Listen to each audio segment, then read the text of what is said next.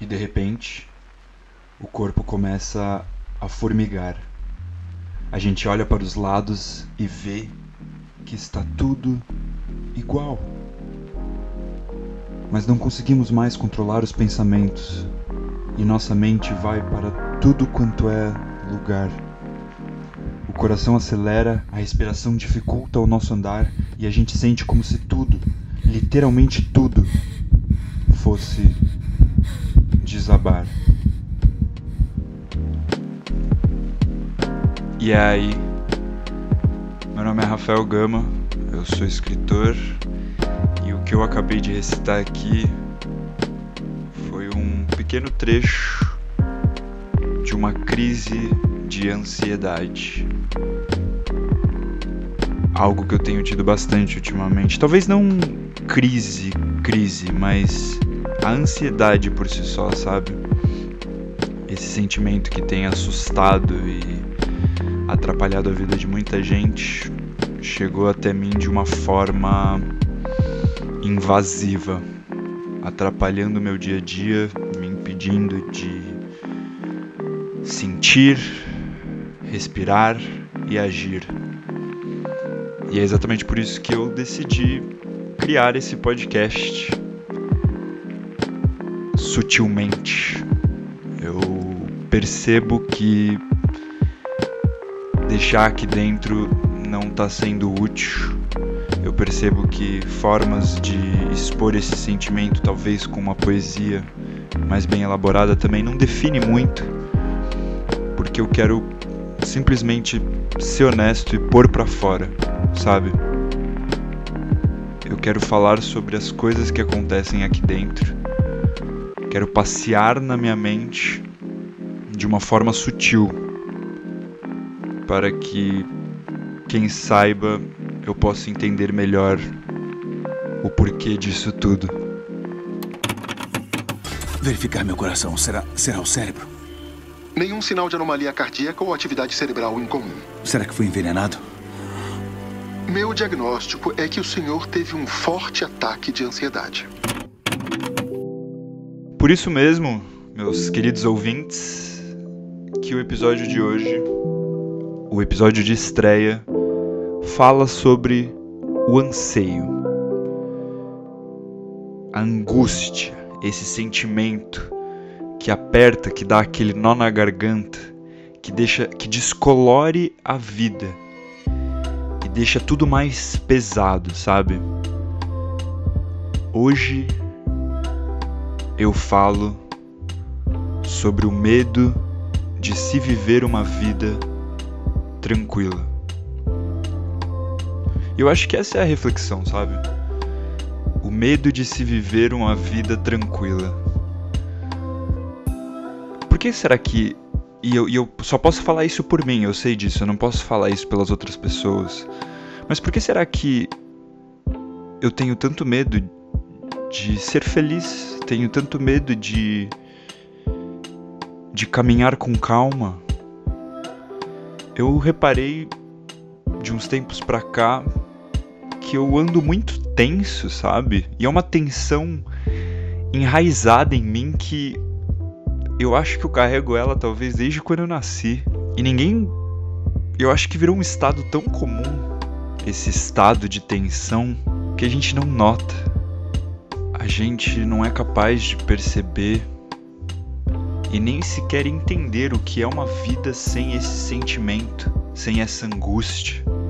A gente nasce num mundo, nesse mundo de hoje, que faz a gente acreditar que toda essa superficialidade, toda essa competitividade exagerada, toda essa intensidade por trás das coisas, esse peso, é algo comum, mas não é. Nunca foi. E eu quero entender o porquê disso. O porquê essa angústia. Por que essa angústia está tão enraizada dentro de mim? E como que ela consegue aflorar cada dia que passa dentro de mim e dentro de tantas pessoas? E para falar a verdade, eu tenho uma teoria.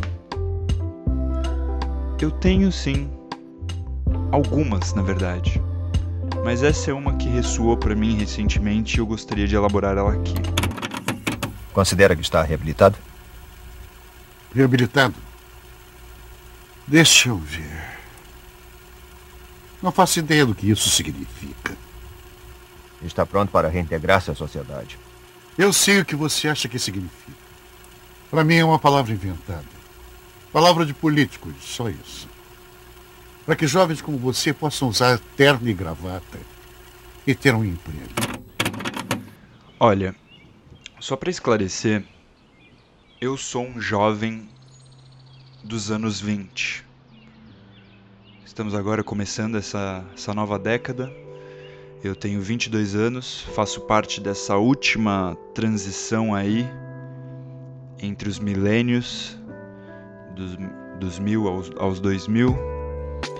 Peguei aí essa transição da televisão para o mundo digital. E tô, tô destacando tudo isso porque para mostrar que o fato da gente estar tá nesse período doido, nessa travessia, faz com que não fique claro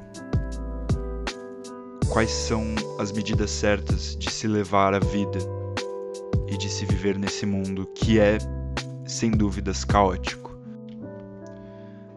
Pensa comigo. Por que por que essa cobrança absurda para se tornar alguém na vida? Sabe? Tipo, e o que que significa alguém na vida? Esse ano estou escrevendo um livro, produzindo um livro e se tudo der certo, iria lançar esse livro esse ano.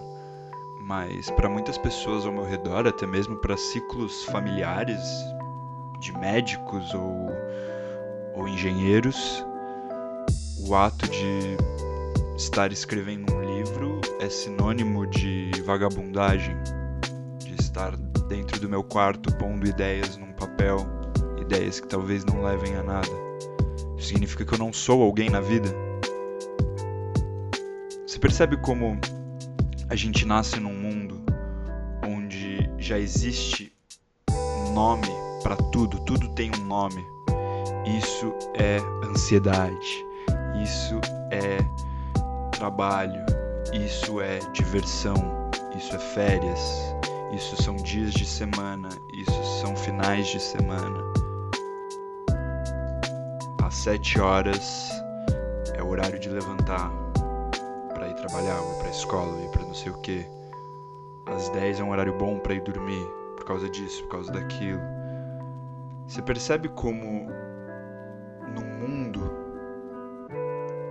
onde se estabeleceram tantas e tantas regras, e eu não digo leis governamentais que funcionam ou não.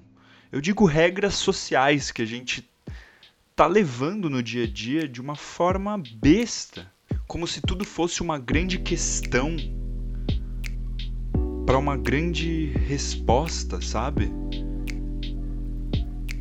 O peso que a gente coloca na vida agora é tão ensurdecedor, assim como esse helicóptero que tá passando aqui. Ó. O que eu tô tentando trazer aqui nesse episódio sobre o anseio é uma questão. É o grande porquê dos porquês, não é? é querendo ou não, não consigo me conter numa resposta mais clara, então eu tento dissecar cada vez mais o mundo e a minha mente para tentar entender por que, que estamos aqui, por que, que essa é a era, esse é o século dos problemas psicológicos, dos problemas mentais, por que tanta gente tem ansiedade, por que, que isso corrói a nossa alma, por que, que a gente passa por uma situação como essa, que é essa grande pandemia que faz com que a gente tenha que ficar dentro de casa e por que, que isso pesa, pesa eu sei as questões financeiras, eu sei as questões de desigualdade que impede que o mundo funcione de uma forma mais justa, mas tirando essa questão econômica e financeira que também corrompe o homem, também corrompe a nossa mente, também corrompe a nossa liberdade como uma espécie. Mas isso eu vou devanear em outro podcast, pode ter certeza. Mas tirando esse fator, por que que aqui dentro, quando a gente fica nessa introspecção, por que quando a gente mergulha dentro da gente, se isola, por que que é uma tortura? O medo não é real.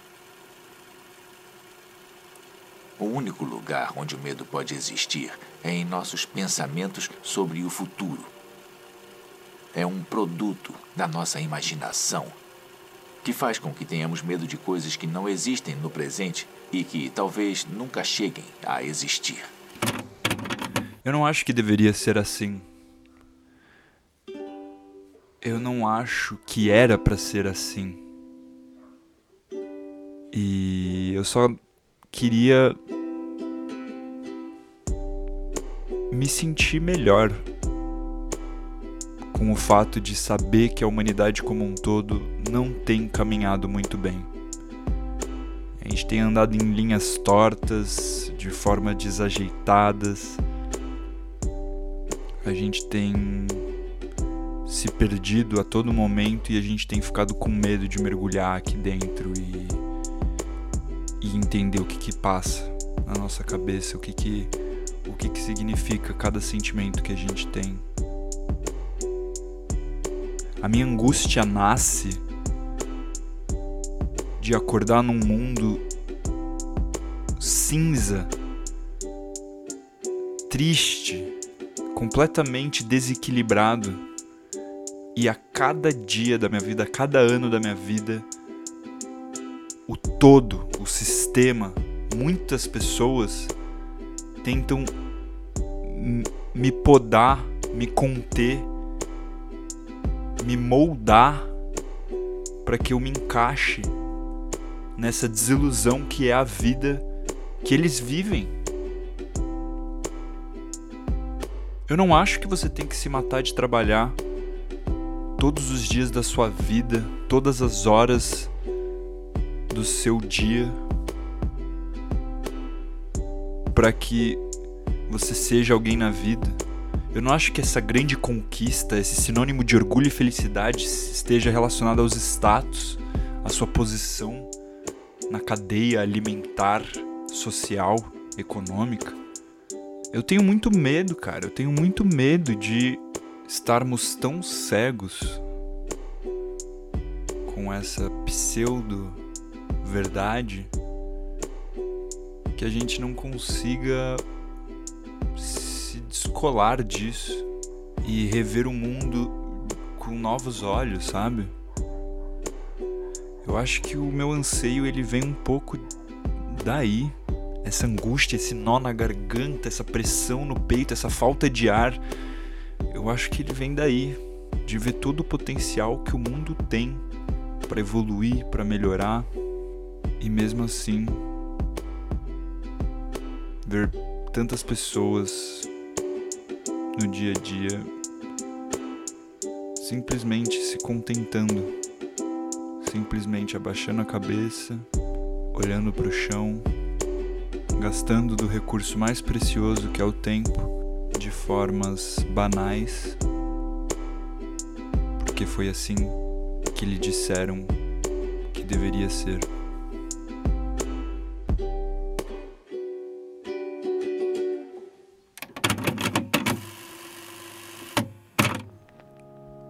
Pois bem, muito bem, meus amigos, esse foi o primeiro episódio. Eu acho que eu já já me deixei ir longe demais.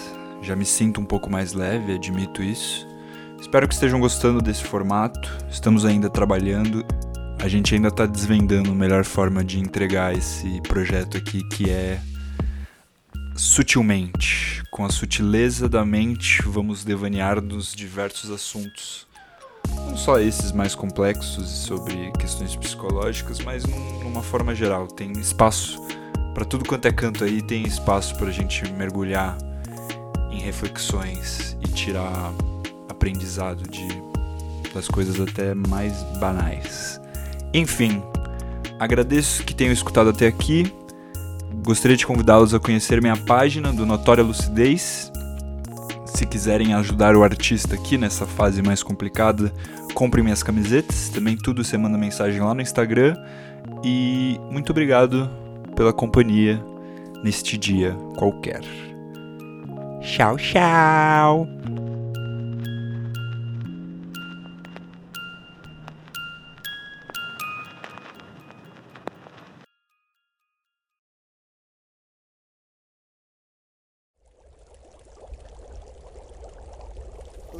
Produção musical.